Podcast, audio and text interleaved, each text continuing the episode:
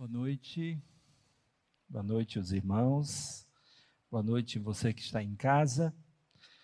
Nós vamos pensar hoje no tema o chamado de Jesus.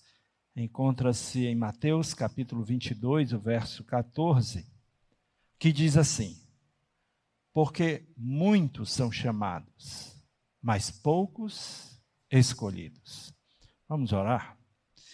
Querido Deus e Pai, nós pedimos, ó Deus, que a tua boa mão esteja sobre nós, nos dando compreensão da tua palavra, nos dando entendimento da tua palavra, para que as lições que aqui a gente vai extrair da tua palavra possam ser gravadas em nossos corações, possam ser colocadas dentro de nós para que vivamos de uma maneira santa, perfeita e agradável diante dos teus olhos. É assim que eu te peço, em nome de Jesus. Amém. Muitos são chamados, mas poucos os escolhidos. Você e eu devemos dar graças a Deus pelo fato de termos sido chamados e escolhidos pelo Senhor. Nós tivemos a bênção de ouvir a voz de Deus em nosso coração e a bênção ainda maior de responder positivamente ao apelo do Espírito Santo em nossos corações. Conforme Efésios capítulo 1, 13 a 14, nós lemos assim: Nele também vós, tendo ouvido a palavra da verdade, o evangelho da vossa salvação, e nele também crido, fostes selados com o Espírito Santo da promessa, que é a garantia da nossa herança, para a redenção da propriedade de Deus, para o louvor da sua glória. Então é realmente um privilégio, uma grande benção, nós termos sido chamados e escolhidos por Deus. Nós termos atendido ao chamado de Deus e termos sido alcançados pela graça e salvação de Jesus. A primeira lição que eu desejo destacar hoje à noite é a seguinte: Jesus nos chama para a salvação. Este é o chamado inicial. Mateus capítulo 11, versos 28 a 30, diz assim: Vinde a mim, todos os que estáis cansados e sobrecarregados, e eu vos aliviarei. Tomai sobre vós o meu jugo e aprendei de mim, que sou manso e humilde de coração e achareis descanso para as vossas almas, porque o meu jugo é suave e o meu fardo é leve. Ora, os homens vivem cansados e oprimidos por seus pecados. Muitos dizem que não aguentam mais a dependência das drogas, dos cigarros, das bebidas alcoólicas. Outros dizem que não aguentam mais os seus relacionamentos afetivos destrutivos, os seus relacionamentos ah, ruins, que só lhes causam angústia, decepção e muito sofrimento. Outros ainda dizem que não aguentam mais carregar dentro de si tantos sentimentos ruins como o rancor, a mágoa, o ódio, a inveja, o desejo de vingança e outros mais. Outros dizem que não aguentam mais uma vida religiosa vazia de Deus. E assim, os homens estão cansados e sobrecarregados e não encontram alívio. Mas por que estas pessoas que estão tão cansadas, oprimidas, sobrecarregadas não vêm para Jesus? Por que que não vêm para ser aliviadas? Por que que não vêm descansar nos braços de Jesus? Você já se perguntou a razão por que as pessoas, mesmo sentindo a fadiga do mundo, não vêm para Jesus? Algumas não vêm porque não creem, porque seus olhos estão fechados para que não vejam a luz do Evangelho. 2 Coríntios capítulo 4, 3 a 4 diz assim: Se o nosso evangelho está encoberto, é para os que estão perecendo que está encoberto. entre os quais o Deus deste século cegou a mente dos incrédulos, para que não vejam a luz do evangelho da glória de Cristo, o qual é a imagem de Deus. Eu vou repetir. Se o nosso evangelho está encoberto, é para os que estão perecendo que está encoberto, entre os quais o Deus deste século cegou a mente dos incrédulos, para que não vejam a luz do evangelho da glória de Cristo, o qual é a imagem de Deus. Muitos, então, não veem porque estão cegos espiritualmente. Razão pela qual, quando nos aproximamos de alguém para compartilhar a nossa fé, nós precisamos estar revestidos do poder do Espírito e cobertos de oração e cobrir aquela pessoa com nossas orações, para que a graça do Evangelho possa penetrar naquele coração endurecido. Outros não vêm para Cristo porque não querem renunciar seus prazeres, seus deleites e seus pecados. Muitas pessoas, embora estejam sofrendo, elas não querem renunciar o mundo e aquilo que no mundo lhes agrada. A palavra de Deus diz em Mateus capítulo 16, 24 a 26. Então Jesus disse aos discípulos: Se alguém quiser vir após mim, negue-se a si mesmo. Tome a sua cruz e siga-me. Pois quem quiser preservar a sua vida irá perdê-la. Mas quem perder a vida por minha causa, este a preservará. Pois que adianta ao homem ganhar o mundo inteiro e perder a vida? Ou que dará o homem em troca da sua vida? Como o evangelho verdadeiro, o evangelho de Jesus, ele exige da pessoa a renúncia de si mesmo, ele exige da pessoa o sacrifício de si mesmo, ele exige o renunciar ao pecado. Muitos, embora estejam sofrendo, não querem o evangelho de Jesus. Infelizmente. Então, razão pela qual quando nós estivermos desejando alcançar uma pessoa com a boa nova do Evangelho, precisamos primeiro prepará-la espiritualmente através das nossas lágrimas de compaixão e das nossas orações. Nós precisamos cobrir essas pessoas de lágrimas de compaixão e de muita oração, a fim de que, quando apresentarmos a mensagem do Evangelho, elas possam acolher, receber para serem salvas.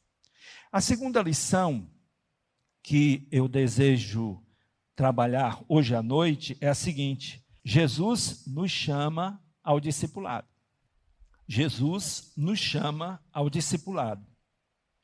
Em Mateus capítulo 4, de 18 a 22, nós lemos assim: Andando às margens do mar da Galileia, Jesus viu dois irmãos, Simão, chamado Pedro, e seu irmão André. Eles estavam lançando as redes ao mar, pois eram pescadores. E disse-lhes: Vinde a mim, e eu vos farei pescadores de homens.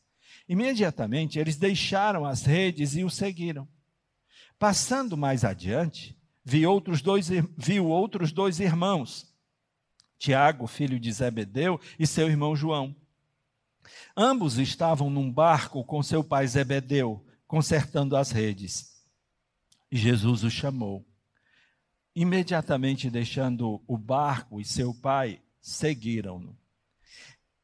Depois de conhecermos a Deus, depois de experimentarmos a sua salvação, depois de recebermos o alívio da nossa alma, é preciso se tornar um discípulo, um aprendiz, um aluno, um seguidor de Jesus. Então, o primeiro é render-se diante dele. Primeiro é converter-se ao Evangelho. E agora aceitar uma caminhada com Jesus. Aceitar o que nós chamamos de discipulado. Para se tornar um discípulo é preciso andar com Jesus e aprender o indispensável. É isso, e, e isso requer uma disposição, uma motivação interior capaz de deixá-lo com fome e sede do conhecimento, mas também com desejo de ter experiências com Deus. Então, eu quero me tornar um discípulo. Eu tenho que ter uma motivação interior. Eu tenho que ser alguém ensinável, alguém que tem, tenha desejo de crescer espiritualmente, ser um real aprendiz. O discípulo está realmente pronto quando cresce em sua intimidade com Jesus, quando é capaz de renunciar a si mesmo quando é capaz de renunciar à sua vontade para alegrar o coração do Senhor. E, finalmente, quando é capaz de gerar filhos na fé e fazer, fazer novos discípulos. Então, é preciso nos prepararmos para a nossa reprodução espiritual. Quando é que eu, de fato, estou é, amadurecido no discipulado, quando eu estiver gerando filhos na fé e fazendo novos discípulos. Aí sim, eu me tornei um discípulo de Jesus. Mateus capítulo 28, 19 a 20, nós lemos assim: Portanto, ide, fazei discípulos de todas as nações, batizando-os em nome do Pai, e do Filho e do Espírito Santo ensinando-os a guardar todas as coisas que vos tenho mandado. E eis que estou convosco todos os dias, até a consumação dos séculos. Amém. Vejam em que momento Jesus disse tais palavras. Jesus disse estas palavras depois de chamar os discípulos a andar com ele, depois de convertê-los ao Evangelho, depois de ensiná-los depois da sua morte e ressurreição. Então Jesus os enviou. Enviou para quê? Para gerar filhos e filhas espirituais e para fazer novos discípulos. Estaremos prontos como discípulos amadurecidos quando gerarmos filhos e filhas espirituais e quando fizermos discípulos para Jesus. Amém? Muitos dizem que seguir a Jesus não é fácil. Outros dizem que ser fiel a Deus é muito difícil. Entretanto, difícil mesmo é viver sem Jesus. Difícil é não encontrar, ou não contar, melhor dizendo, com o seu cuidado e não desfrutar das suas bênçãos. Difícil é viver nesse mundo sozinho. Viver nesse mundo angustiado e sem esperança. Viver com Jesus é mais fácil, é mais simples, é melhor. Viver com Jesus na comunhão do Espírito Santo é um grande privilégio e uma grande bênção. Viver com Jesus é desfrutar do alívio e o descanso na alma. É experimentar a paz do Espírito Santo. Então, viver com Jesus é maravilhoso. Antes de Jesus, a vida é marcada pelo sofrimento, pelo peso, pelo cansaço de uma vida sem Deus, de uma vida sem paz, sem esperança. Ao ser salvo, ao se tornar discípulo de Jesus, a pessoa experimenta uma nova maneira de viver sua motivação de viver é outra. Até sua maneira de pensar e de, agir mudam. A vida ganha um novo sentido e um novo propósito quando conhecemos verdadeiramente Jesus. Com Jesus, viver se torna mais fácil.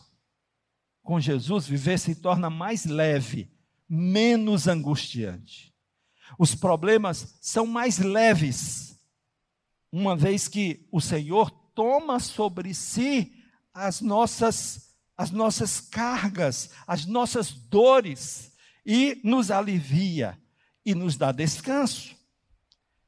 Ele carrega o nosso fardo. O peso que não podemos carregar.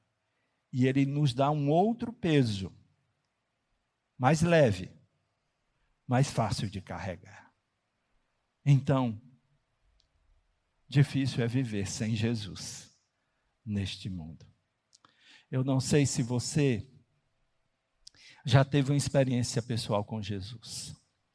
E se você ainda não teve essa experiência, não adia mais. Onde você estiver, se ajoelhe diante do Deus vivo e verdadeiro. Peça perdão por todos os seus pecados. E crendo, crendo, receba pela fé o perdão dos seus pecados e a vida eterna que está em Jesus. Se renda diante dele, se entregue a ele, para se tornar um discípulo, alguém que vai viver para a glória de Deus, para o louvor de Deus. Se você está afastado do Evangelho, se você está frio na fé, faça a sua oração, se reconcilie com o Senhor Diga ao Senhor que você está cansado de viver assim. Diga ao Senhor que quer o perdão dele, o amor dele, o primeiro amor renovado na sua vida. Diga para ele em oração que você deseja a presença dele, a, a graça dele na sua vida, o poder do Espírito Santo na sua vida. Ore e peça isso ao Senhor. Eu quero recordar com vocês um cântico antigo que diz assim: Esta paz que sinto em minha alma, não é porque tudo em mim vai bem. Esta paz que eu sinto em minha alma é porque eu louvo ao meu Senhor. Eu não olho as circunstâncias, não, não, não. Olho o seu amor, o seu grande amor. Eu não me guio por vista. Alegre vou. Vamos orar e vamos encerrar o nosso culto. Que Deus nos abençoe. Vamos orar. Querido Deus e Pai, nós te agradecemos, Senhor, pelo teu cuidado e te agradecemos, Senhor, pela bênção de termos sido chamados, de termos sido escolhidos pelo Senhor e também pelo privilégio de termos sido enviados pelo Senhor. Deus, que nós possamos responder a todos esses chamados e aceitar o desafio de sermos homens e mulheres segundo o teu coração, como luminares no mundo, para te servir e glorificar o teu nome. Não é por causa de que tudo nos vai bem, não é porque as circunstâncias nos são favoráveis, mas porque nós temos ao Senhor e a presença do Senhor em nossas vidas é que faz toda a diferença em todos os momentos das nossas vidas, mas especialmente nesses momentos difíceis pelos quais estamos passando. A tua presença, Senhor, seja real na vida dos teus filhos e filhas e que nós possamos te glorificar sempre, em nome de Jesus. Que o amor de Deus, o nosso Pai, que a graça do seu Filho Jesus Cristo, a comunhão e a consolação do seu Santo Espírito, seja com todo o seu povo, hoje e eternamente. Amém e amém. Que Deus os abençoe.